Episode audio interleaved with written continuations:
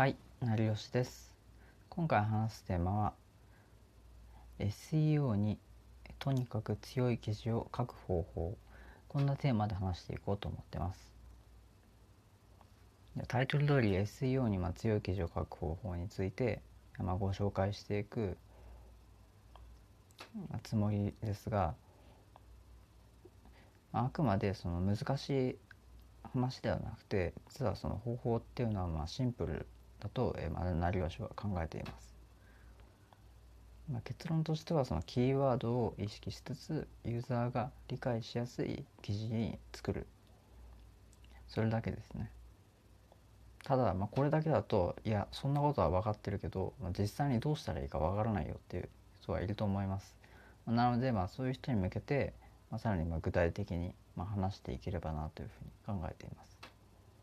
でまあ、今回 SEO に分かりやすいまあ、記事なんですけど今後もあくまでその文章を今書いて稼ぐっていうのはそこまで廃れない、えー、ビジネスだと思ってるんで、まあ、そういった SEO 以外の面でも、まあ、今回の話っていうのは結構役に立つんじゃないかなと思っています。で今回の話は、まあ、主に、えー、4つの、えー、テーマに沿って話していきます。で、まあ、1つ目がタイトル見出しにキーワードを含ませる、えー、2つ目が誰にでも分かりやすい文章を作る。で3つ目が記事構造を意識する。で4つ目が記事に装飾を添えること。こんな4つで、えー、話していこうと思います。で今回話をするあの僕成吉はまあブログで6桁で収益化をしました、まあ、なのである程度そのブログの書き方とか、まあ、SEO に関するえ強い記事の書き方っていうのは多少、え分かっているつもりなので、まあ、今回、え有益な話がまできればなと思います。ではまず1つ目、えタイトル見出しにキーワードを含ませる。まあ、これは SEO のま鉄則ですね。で、まあ、Google がま記事の内容を判断するのはまタイトルとよくある見出しのま H1 とか H2 とかっていうま要素になってくると思うんですけどで、まあ、当然 Google はまあ機械なんで記事を読みません。でタイトルと見出しにまあどういうキーワードが含まれているのかっていうのをまあ見ますね。でただここで要注意なのがそのタイトルとか見出しに、え、キーワードをまあ入れすぎないことっていうのも大切ですね。必ずまあ一つの見出しに対して、まあ、キーワードは一つにするっていうのを押さえてほしいと思います。おそらくそれをやらないとその変なえー、かえって分かりづらい、まあ、見出しとかタイトルに、まあ、なってしまう傾向があるんじゃないかなと成吉は思っています。なので下手に、まあ、キーワードを、えー、入れすぎずキーワードを一つ、えー、添えてできるだけ自然なタイトル自然な見出しにするっていうことを意識して、えー、ぜひ、えー、タイトルと見出しを作っていってほしいなと思います。まあくまで SEO の要素は確かにそのキーワードがその先頭にあったり、えー、そのタイトルキーワードに、えー、マッチ、えー、している記事とかっていうことも SEO の要素は大切なんですけど、まあ、あくまでま自然な文章であるっていうことも、えー、必ず忘れないようにしましょう。で2つ目誰にでも分かりやすい文章にする。で先ほどの話と少しかぶります。で文章は誰にでもまあ分かりやすいもの。ま学生でも分かるようなものっていうのがまあいいんじゃないかなと思います。で、まあ、それは読みやすくて分かりやすい文章の方が、まあ、読者が頭を使わなくて済むんですね。で読者が頭を使わなくて済んでスラスラ読める文章なら、まあ、それなりにまあ離脱率もまあ下がる。じゃないかなと思います。さらに、まあ、その文章を読みやすくて離脱率も下がる。つまり SEO での評価も上がっていく。ということにつながりますね。でさらにまあ文章が分かりやすくでさらにその自分が売りたい商品の購入までルートが分かりやすく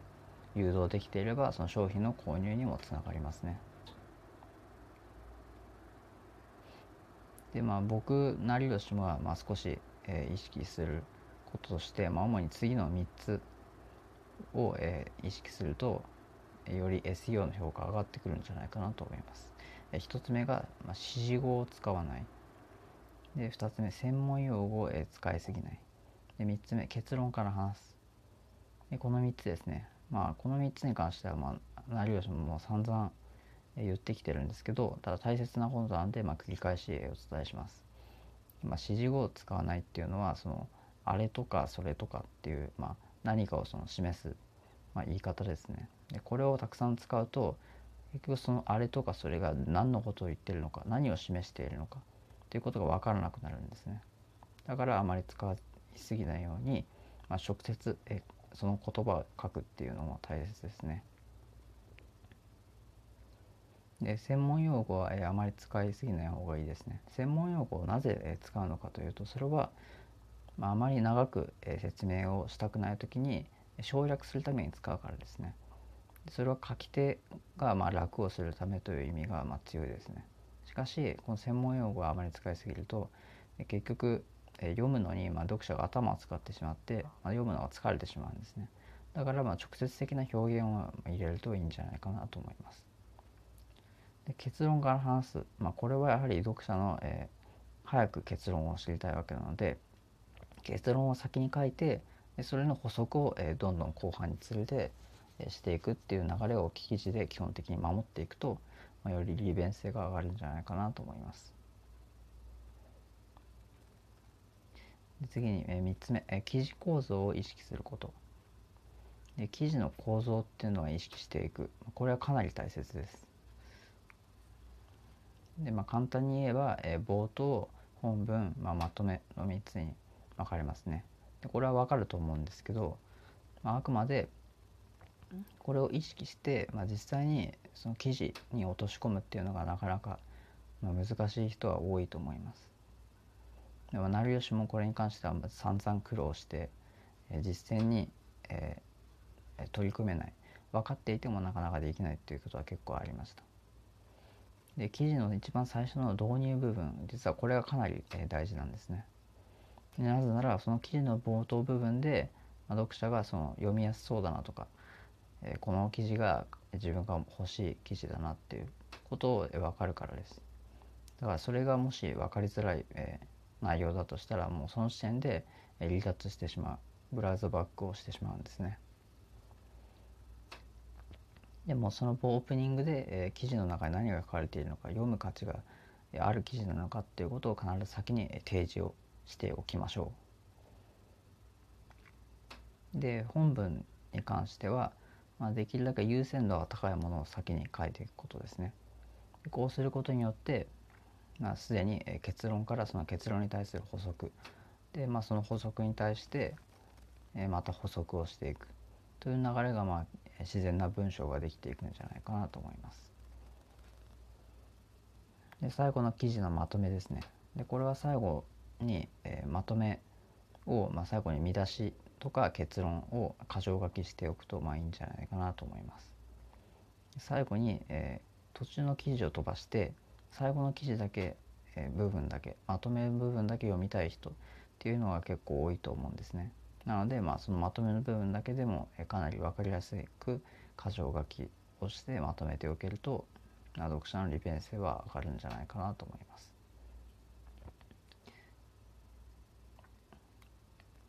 でさらに次、えー、記事に装飾を、え、添えること装飾はある程度実はした方がまあいいと思いますでとはいえ成吉はあまりしすぎない方がいいとも思うんですね。でどっちだよっていう話なんですけどできるだけその生地の装飾はまあせいぜいま2種類ぐらいとかで押さえておくといいと思います。でなぜならあまり装飾を入れすぎるとかえって読みづらい文章になってしまうからですね。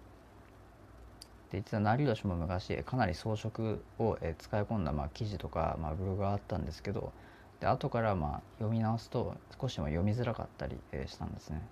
なのでまあ装飾はほどほどにしてで構成とかを逆にそのしっかり押さえた方が実は読みやすいブログができるということを成吉は実感しました。なので例えば、えー、次の、まあ、5つの、えー、課題を、え、クリアすれば読みやすい文章にできるんじゃないかなと思います。え、1つ目文字の強調をする。で文字に下線を引く。え、写真を挿入する。リストや表を、え、使う。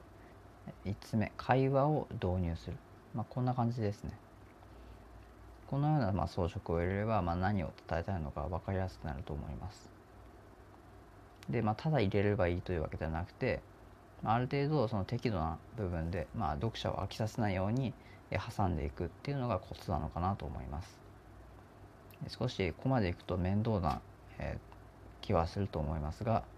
まあ、絶対に、え、取り組んだ方が、まあ、いい記事はできると思いますよ。では、えー、今回はここまでになります。最後にまとめです。SEO に、えー、強い記事を書く方法。を話してきました。1つ目がタイトル見出しにキーワードを含ませること。で2つ目が誰にでも分かりやすい文章にすること。で3つ目が記事構造を意識すること。4つ目が、えー、記事に装飾を添えること、まあ、この、えー、4つに沿って、えー、話をしてきました。で今回の話は、まあ、ブログに関することなんで、えー、今回はまあ、ブログを、え今後稼いでいきたい人ブログで稼いでいきたい人に、え役立つ話だと、え考えています。で今後もブログで稼いでいきたい人は是非今後も、えー、成吉のエピソードを聞いていただければブログの稼ぐ方法っていうのが見えてくると思います。で今回の話は以上になります。最後までご視聴いただきありがとうございました。ではまた。